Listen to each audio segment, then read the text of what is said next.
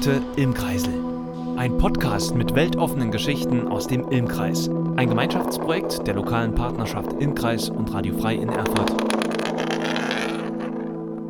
Willkommen zur zweiten Ausgabe des Ilmkreisel, dem Podcast für weltoffene Geschichten aus dem Ilmkreis. Mein Name ist André Neumann. Schön, dass ihr dabei seid. Ich war für euch wieder unterwegs und nochmal in Arnstadt, denn ich habe dort Jörg Kaps getroffen. Er ist seit 2006 dort für die Stolpersteine unterwegs und er recherchiert, er schreibt, er trifft unglaublich viele Menschen und meistens ist das Feedback sehr positiv, aber nicht immer. Und von seinen Erfahrungen berichtet er von seinem Antrieb, warum er das macht und warum er auch noch Hilfe braucht und dabei auf euch hofft. Vielleicht hat der ein oder andere von euch ja Lust, auch in dieser Richtung mitzuarbeiten. Wie ihr das tun könnt, erfahrt ihr in dieser zweiten Ausgabe des Ilmkreisel. Gute Unterhaltung. So, ich bin jetzt in Arnstadt und Jörg Kaps steht mir gegenüber. Ähm, wir wollen mal durch die Altstadt gehen und uns ein paar Stolpersteine anschauen. Jörg, damit wir so einen kleinen Eindruck bekommen, wer du bist. Das ist natürlich immer schwer, über sich selber zu reden und so, sich irgendwie in eine Schublade oder sowas reinzustecken. Aber sag uns doch vielleicht ein paar Worte am Anfang zu dir, wie du dazu gekommen bist, auch ähm, dich auf dieses auf diese historische Reise zu begeben zu jüdischem Leben in, in Arnstadt. Erstmal hallo. Ich glaube, dass mich das schon immer so rückblickend wahrscheinlich irgendwie schon immer angesprochen hat, irgendwas. Äh, ich kann das nicht, in, nicht so richtig in Worte packen.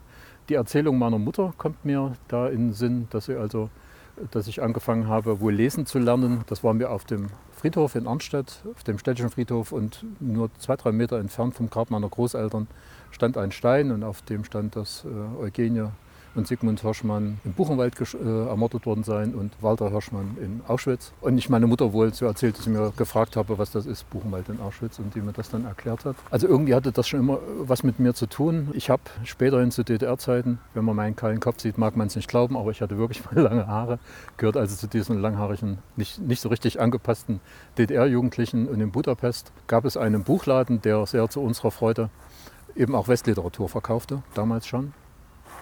Und dort konnte ich mir, das weiß ich noch ziemlich genau, dort konnte ich mir neben einem Buch des von mir sehr verehrten Frank Zappa ein Buch von Eugen Kogon, der SS-Staat, kaufen. Man muss dazu sagen, das Buch der SS-Staat von Eugen Kogon war in der DDR verboten.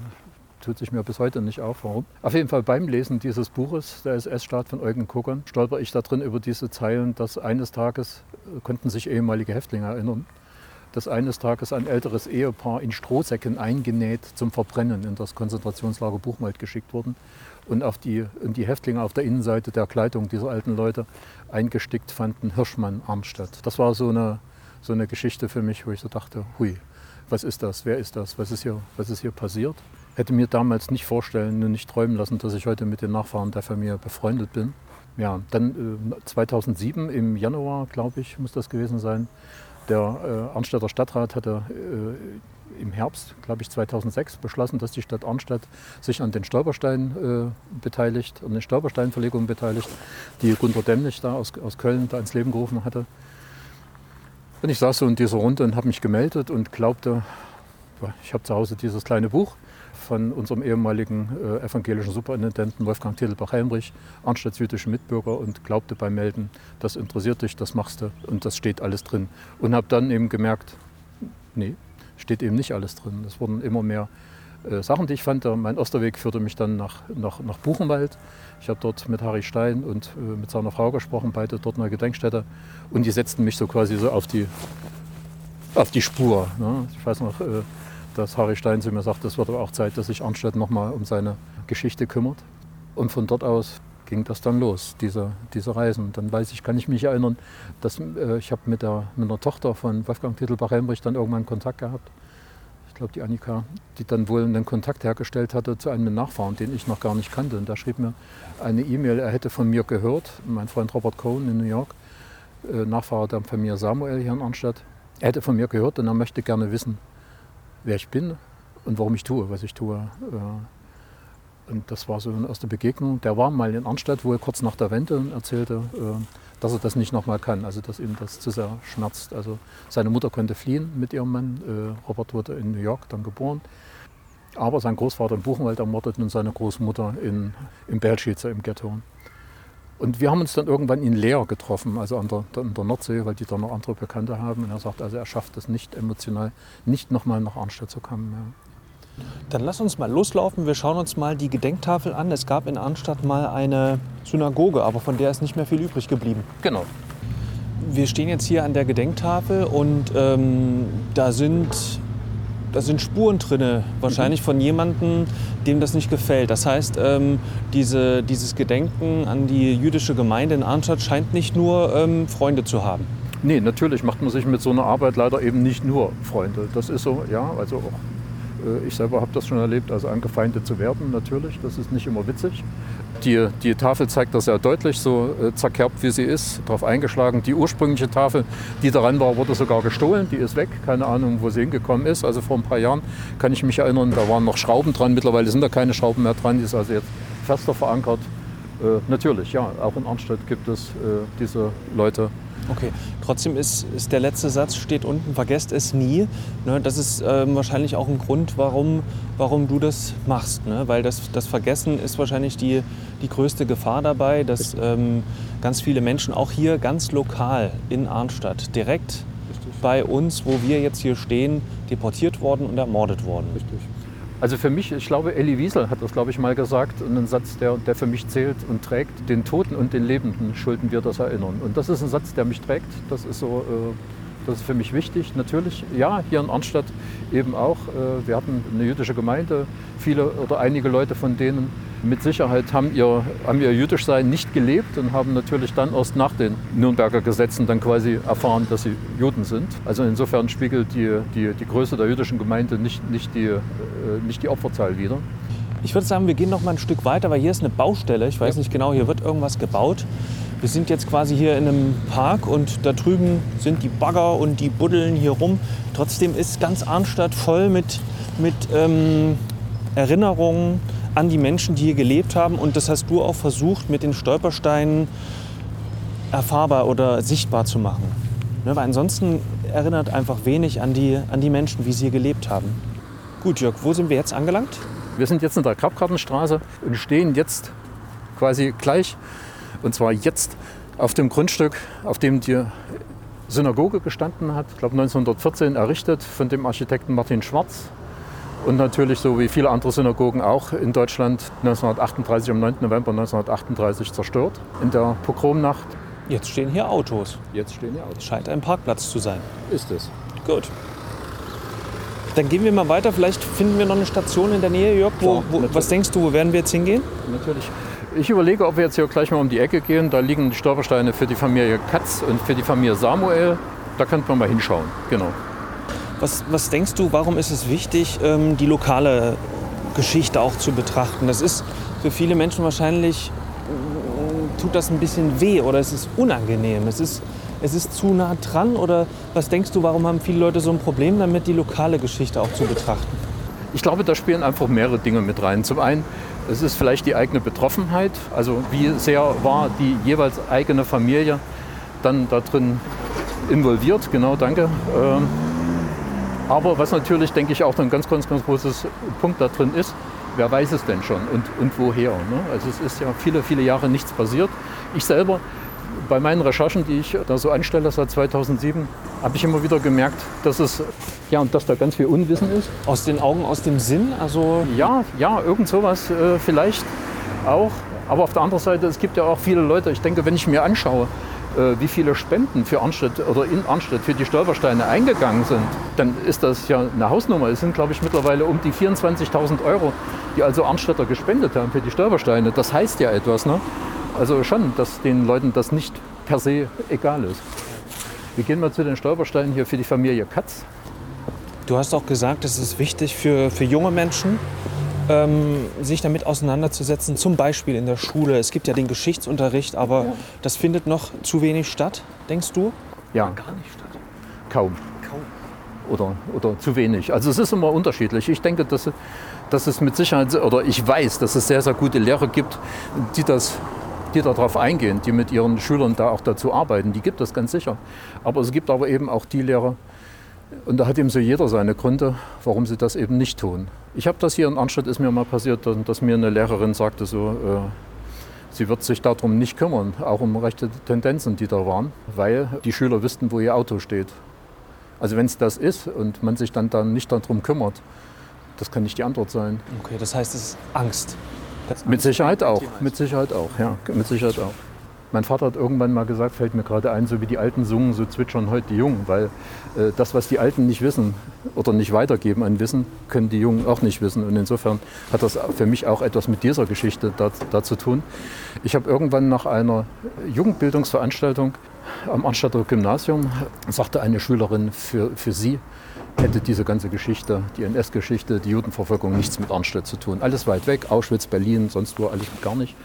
Und ich habe dann erklärt, dass alleine, damals war das noch im Schlossplatz im Gymnasium, dass alleine sieben jüdische Schüler in Arnstadt im, im, im Schlossplatz waren und habe dann für mich mich da angesprochen gefühlt, dass ich mir gesagt habe, okay, es muss dir etwas tun, ich biete Stadtführung an, also für, für Schulklassen zu den Stolpersteinen. Äh, weil ich finde, und das kann man auch noch an, bei anderen Themen sich noch anschauen, weil ich finde, dass ganz, ganz wichtig ist, dass die dass wir die, die große Weltgeschichte, die große Geschichte, dass wir die mit der regionalen Geschichte verbinden. Das ist äh, für mich sehr, sehr wichtig. Und ich glaube, genau an der Stelle setzt dann auch dieses Verständnis ein. Das, was ist das? Ne? Und äh, ich bin mir obendrein dann noch gesagt, äh, für meinen Geschmack, und ich habe nun mit 19 Familien weltweit einen Nachfahren nun Kontakt. Das, was ich erlebe, ist, es ist noch nicht vorbei. Es ist nicht vorbei für die Familien, der, also der, der Opfer, für die Nachfahren. Und das ist auch für uns nicht vorbei, weil wir stecken da noch immer mittendrin. Und wenn wir uns umschauen, das, was aktuell politisch hier so passiert, dann heißt das, glaube ich, ganz, ganz viel. Wir stehen hier vor den Stolpersteinen der Familie Katz. Da zum Beispiel, das ist eine Familie. Ich gucke immer wieder bei meinen Recherchen, suche ich nach Nachfahren, also mit Leuten, die, die mir vielleicht also etwas über ihre Familie erzählen können, vielleicht Briefe, Dokumente, Fotos. Und so haben Familie Katz ist nun wirklich eine Familie, wo es, also im Augenblick ist das mein Wissensstand, vielleicht äh, tut sich das noch mal irgendwann anders auf. Im Augenblick der Wissensstand, wo es äh, die Nazis geschafft haben, nun wirklich dann, dass keiner mehr da ist. Familie Katz betrieb hier, die waren, sind verwandt, also miteinander verschwägert. Die, die Frau Katz, die äh, Rosa Katz, äh, geborener Samuel, ist mit gleich über die Straße drüber, hier dieses gelbe Haus lebte ihr Bruder Max Samuel mit seiner Frau und, und Tochter, betrieben hier drüben gleich äh, einen, einen Viehhandel. Die Familie Katz kamen äh, alle drei, waren bei dieser äh, Thüringer Deportation mit dabei am 10. Mai 1942. Dagobert Katz, wie ich jetzt weiß, damals dann auch schon herausgefunden hatte, kam dann äh, von Belschitze aus, von dem Ghetto Belschitze aus dann nach Majdanek und wurde dort ermordet und seine Eltern in Belschitze.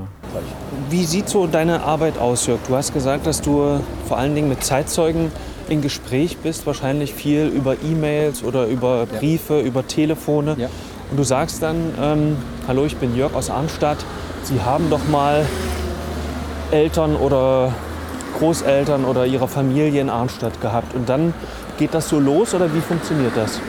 So ähnlich, genau. Also ich stelle mich dann vor, also wenn ich dann äh, Kontakte finde, dass ich dann dort eine E-Mail-Adresse dann bekomme und dann schreibe, mein Name ist, ich äh, lebe in Arnstadt und kümmere mich oder bin bemüht, das Andenken an Ihre Familie wachzuhalten, würden Sie mir vielleicht etwas oder könnten Sie mir vielleicht etwas über Ihre Vorfahren in Arnstadt erzählen. Die meisten, die meisten tun das, die meisten tun das, aber es gibt eben auch Familien, die also die, die wenigsten davon sind, also von diesen vielen Familien sind es, glaube ich, zwei oder so, was mir bis jetzt begegnet ist, die dann sagen, nee, das möchten sie nicht. Sie möchten keinen Kontakt mit dieser Stadt haben.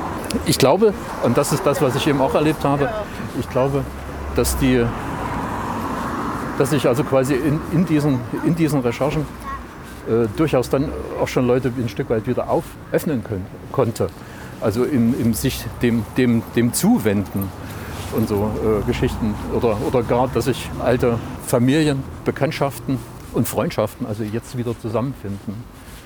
Oder überhaupt, äh, mir sagte mal ein alter Mann, dessen Geschichte hat nun mit Arnstedt gar nichts zu tun, aber trotzdem macht es etwas deutlich. Ich war vor, vor einigen Jahren war ich in, in Amsterdam und habe dort recherchiert zu den Familien Ambach und Friedmann, die aus Arnstedt auf dem Weg, eigentlich wollten die nach, äh, nach Amerika auswandern, ist nicht gelungen, sind von dort aus dann deportiert worden und sitze dort bei meinen Recherchen im, im Stadtarchiv in, in Amsterdam einem Stadtarchivar gegenüber. Und ich erzähle ihm die, die Geschichte äh, der Familie Friedmann und plötzlich fängt dieser Mann an zu weinen. Entschuldigung, ich kriege gerade Gänsehaut, fängt dieser Mann an zu weinen. Und ich erzähle ihm diese Geschichte von, von einem Zug, der aus dem Lager Bergen-Belsen nach Theresienstadt fahren sollte. Also Bergen-Belsen sollte evakuiert werden, weil die, weil die Briten näher rückten. Da gab es drei Züge, die sollten alle nach Theresienstadt. Der erste Zug kommt an in Theresienstadt, der zweite Zug wird, glaube ich, von Amerikanern befreit. Und der dritte Zug, den Historiker heute The Lost Train nennen, bleibt bei seiner Irrfahrt, ich glaube, ich über 14 Tage waren die unterwegs, bleibt er in Tröbitz in der Nähe von, von, äh, von, von Chemnitz stehen.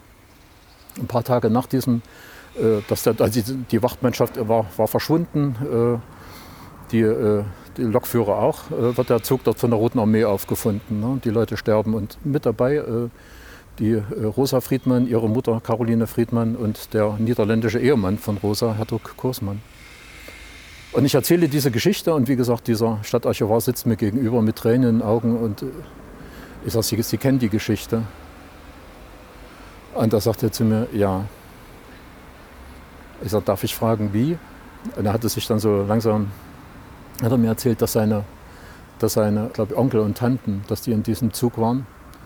Eine, eine völlig verrückte Geschichte, kann man fast nicht glauben, aber ist so passiert dass also wenige Tage nachdem der Zug dort stehen geblieben ist, äh, dieser Verwandten von ihm, die Frau von russischen Soldaten dort vergewaltigt wurde, das nicht ertragen hat, sich das Leben genommen hat und ihr Mann, der auch mit in diesem Zug drin war, das auch nicht ertragen hat und nicht, äh, nicht ausgehalten hat und sich auch das Leben genommen hat. Und ich fragte diesen Stadtarchivar, äh, äh das, äh, ich sage, wie ist das hier eigentlich bei Ihnen so im weiteren Gespräch mit, äh, mit, mit Wiedergutmachen oder so etwas? Ja, wir können nichts beweisen, wir haben nichts. Und ich dem Mann sagen konnte, okay, ich glaube, da kann ich Ihnen helfen. Und habe dort hab dann den Archivar oder einen der Archivare in, in Bergen-Belsen in der Gedenkstätte angerufen. Ich sage, Herr Horstmann, ich sage, äh, das und das die Geschichte. Ich sage, können Sie mal gucken, ob, ob Sie da was haben? Ja, haben wir. Ich habe ihm gleich die Adresse gegeben, er hat es dorthin gesendet. Und ungefähr eine Woche später klingelt bei mir zu Hause das, das Telefon. Ich gehe, an, gehe ran und ich hatte wirklich keine Ahnung, was dort passiert. Und am anderen Ende schluchzt und weint jemand. Und ich habe ein paar Mal Hallo gesagt und, das sagte am Ende dann, am anderen sagte dann Mann so sehr, so nach Fassung ringend, ich habe mir geschworen, in meinem ganzen Leben nie wieder ein Wort mit einem Deutschen zu sprechen. Heute breche ich das. Ich möchte mich bei Ihnen bedanken. Die Unterlagen sind angekommen, dass Sie als Deutscher das für uns getan haben.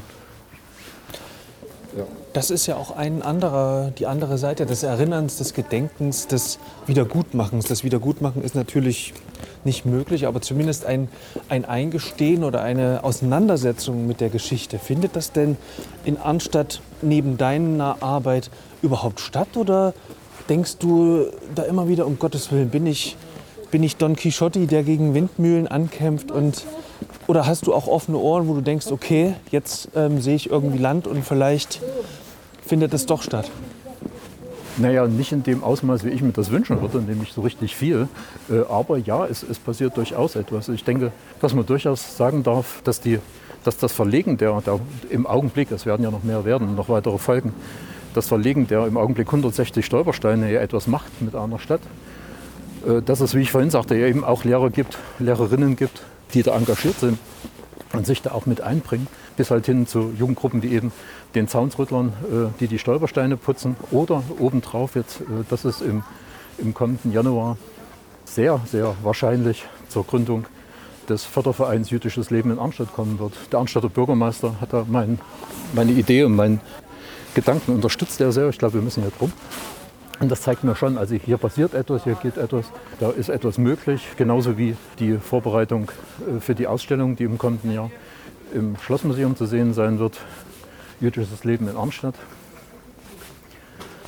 Also es ist etwas möglich, natürlich. Ja, was, was denkst du, was, was bedarf es? Was, was, was wäre so dein Wunsch? Also wenn du sagst, hm, ich wünschte mir, es würde noch mehr noch mehr stattfinden. Du hast gesagt, du bist schon zufrieden, dass zum Beispiel die Aschawa-Festspiele letztes, letztes Jahr hier waren, dass, dass zumindest die Stolpersteine mittlerweile akzeptiert sind und, und einen Stein auch ins Rollen gebracht haben. Ja.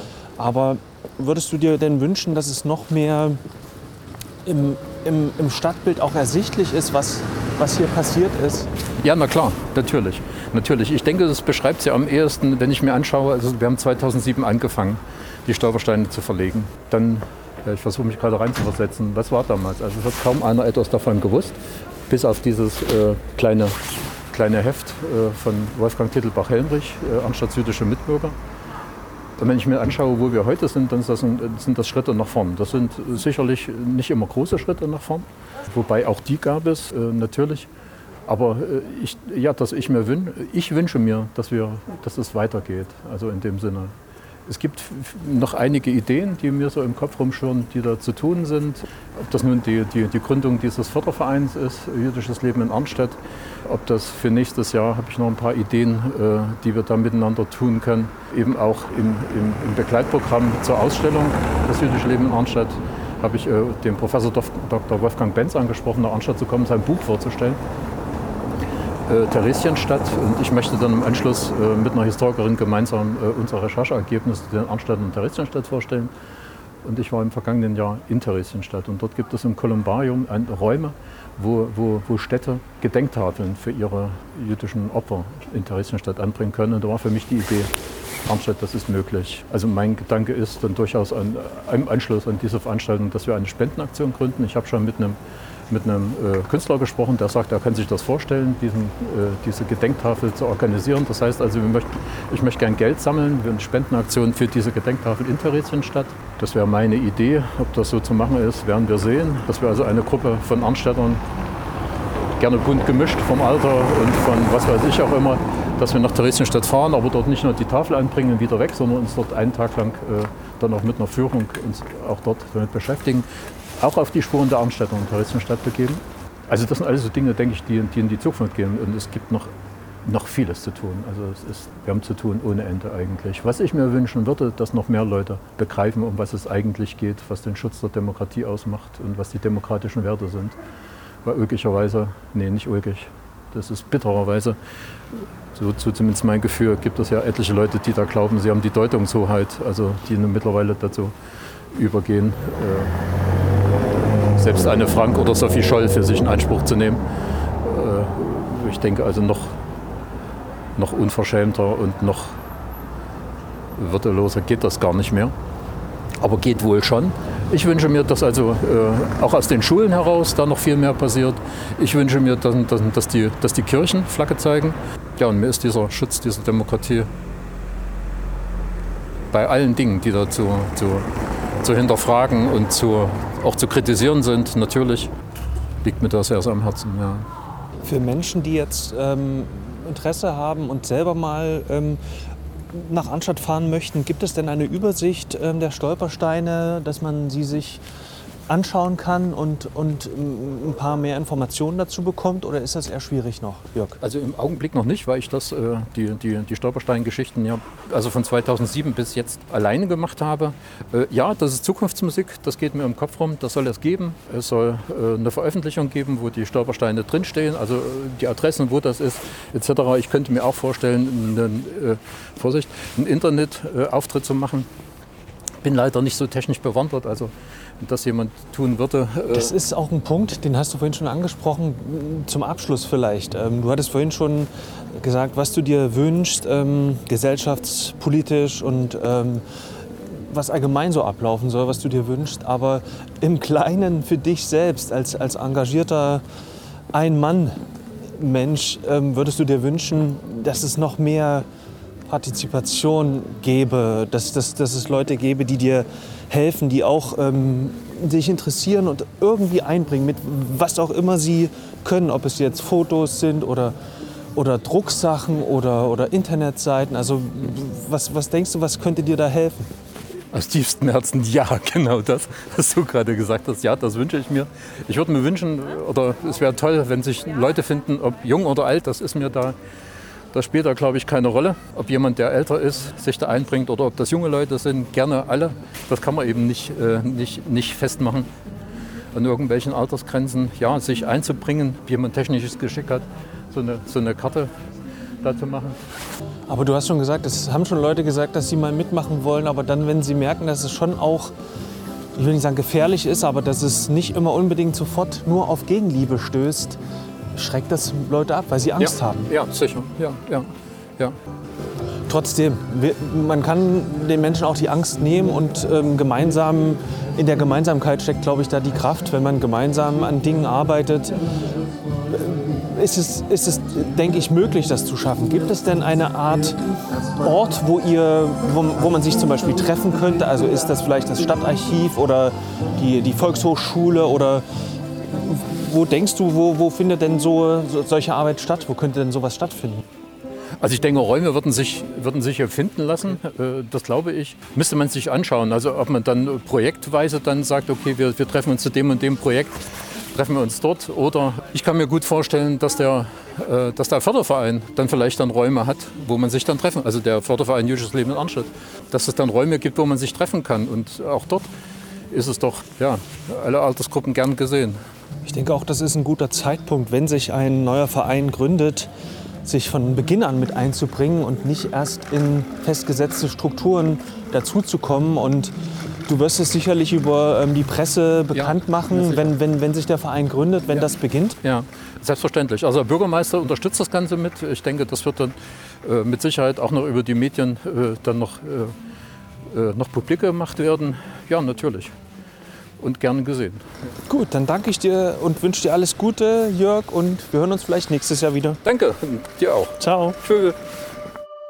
Das war die zweite Ausgabe des Ilmkreisel, dem Podcast für weltoffene Geschichten aus dem Ilmkreis. Ich war zu Gast in Arnstadt bei Jörg Kaps. Wie gesagt, ihr könnt gerne euch beteiligen an der Arbeit, sei es ähm, im Internet oder direkt vor Ort mit Zeitzeugen Interviews führen und so weiter und so fort. Schaut doch einfach mal auf die Webseite vom LAP. Dort findet ihr die weiterführenden Links und Informationen unter lap-ilmkreis.de findet ihr auch die anderen Ausgaben dieses wunderschönen Podcasts. Mein Name ist André Neumann und ich freue mich, wenn ihr Feedback habt, wenn ihr Vorschläge habt oder wenn ihr selber mal einen Podcast hier mitmachen wollt oder Teil des Podcasts werden möchtet, dann schreibt mir gerne eine E-Mail unter podcast.lap-ilmkreis.de.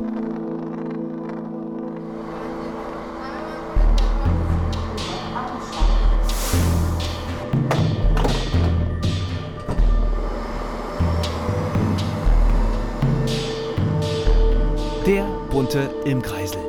Ein Podcast mit weltoffenen Geschichten aus dem Ilmkreis. Ein Gemeinschaftsprojekt der lokalen Partnerschaft Ilmkreis und Radio Frei in Erfurt